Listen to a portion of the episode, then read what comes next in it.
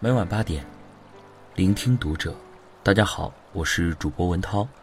今天要和大家分享的文章呢，是来自于作者知性范的。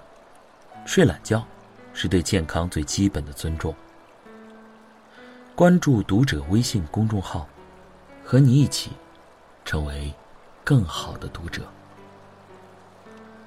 曾经在搜狐看过这样一篇文章，一位老人家。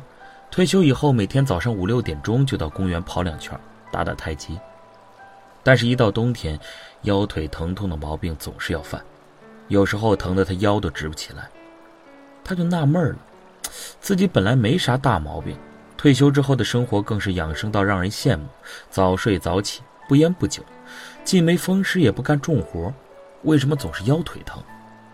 反观自己的老伴儿，每天好吃懒做，还经常睡懒觉。体检一查，嘿，各项身体机能好好的，比起他好多了。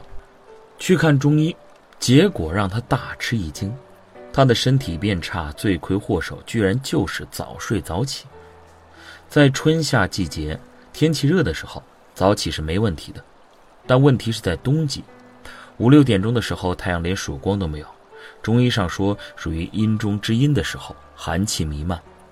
老年人体虚血弱，这个时候不在被窝里暖着，却要早起锻炼，只能让寒气侵袭身体，长久下去不仅会导致腰腿疼痛，还会有更多的问题。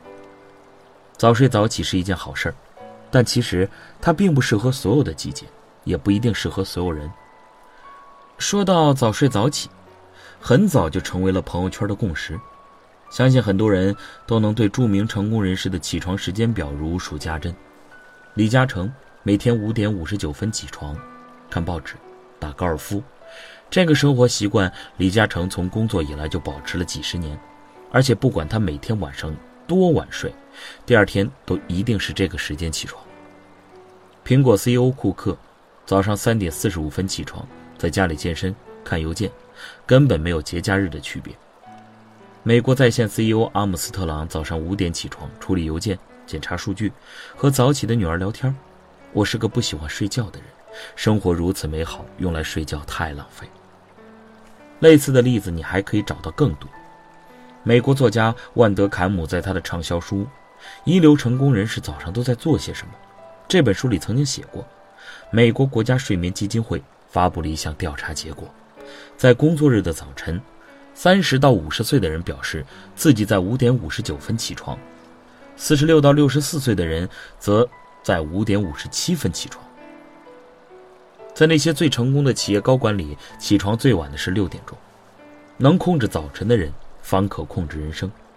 虽然我每天都有工作，但是在早晨的时候，我有的却是一份事业。种种鸡血故事都在说着这样的鸡汤事实：要成功就早起。随便在网上一搜，都能搜到早睡早起的好处。你的精神变好啦，焦虑得到缓解啦，你的时间变多啦，你可以告别黑眼圈，你可以减肥，你可以自己做早餐，省钱又健康。你早起早出门，可以不用挤公交，不用挤地铁。但不知道你有没有想过这个问题？任何事情都有优缺点，早睡早起其实也一样。开头的老人家的例子，正说明了早睡早起不适合所有季节，也不一定适合所有人。我的同事凡凡，平时习惯两三点钟才睡觉，早上十点钟才起来，经常迟到。部门领导已经三番四次的教育过他，他还是死性不改。看了《一流成功人士早上都在做些什么》这本书以后，像打了鸡血一样的发誓，我一定要每天早上七点起床，做不到我就是猪。于是每天晚上，他都强迫自己早一个小时睡觉，还买了十个闹钟，放在家里不同的角落。一到早上七点就闹，一定要把自己闹醒。后来几个月，虽然他每天强迫自己早起了，也再没有迟到，但是却出现了更严重的问题。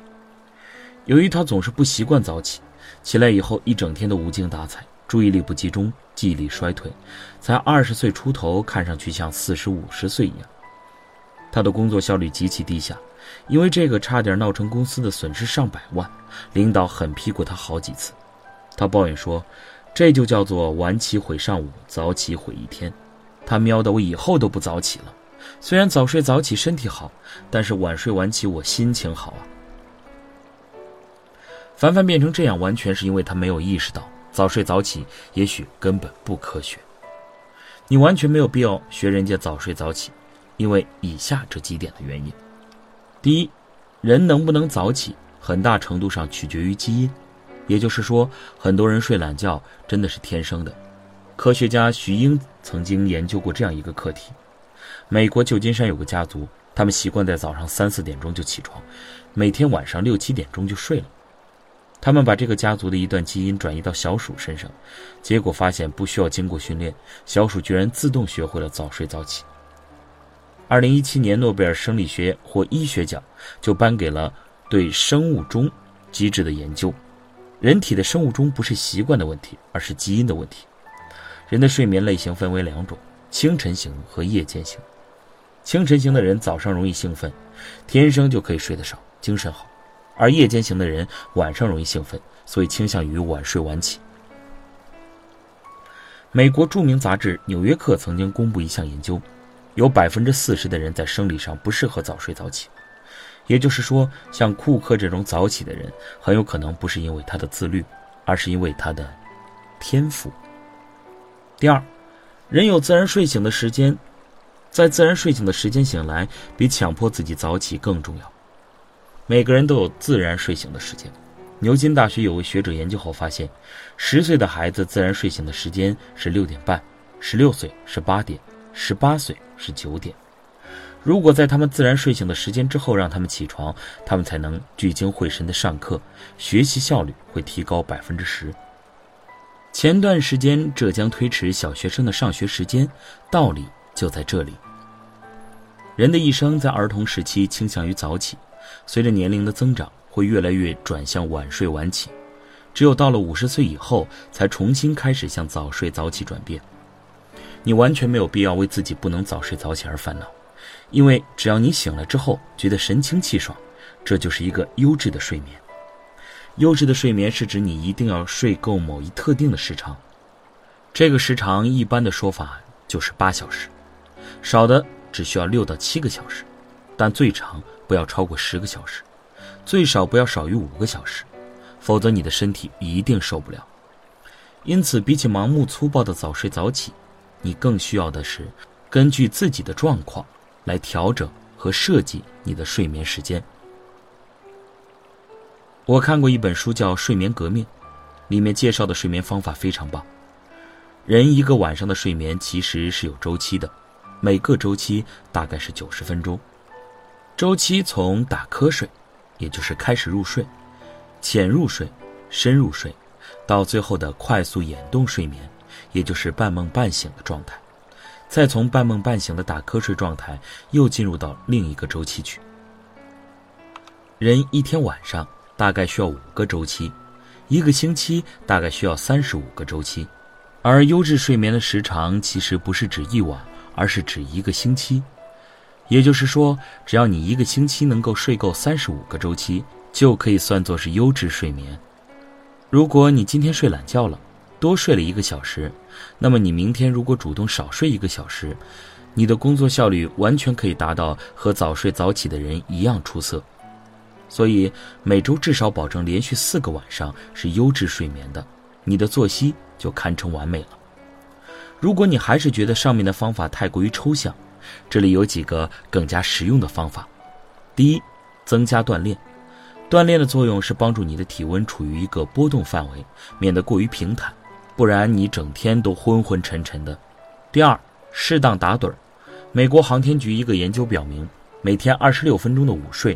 能让你的工作效率提高百分之三十四，四十五分钟的午睡甚至能让效果延续两个小时。打盹儿对于被迫早起的人来说尤其重要。如果你没办法睡到自然醒，那么就靠打个盹儿来弥补一下吧。第三，保持一周睡眠时间的平稳，周末不要睡到日上三竿都不起来，这是对生物钟的极大破坏。如果周末睡懒觉太过分了，你得到的后果将是毁掉整个下一周。第四，多喝水。如果体内缺水，你的身体就会感到疲惫，一整天都没有精神。多喝水除了让你在白天少打瞌睡以外，睡觉的时候还能帮助身体的注意力集中在睡眠上，而不是总想着身体缺水。第五，晚饭不要吃太多，三分饱即可，防止身体机能整个晚上都在消化，根本没心思好好入睡。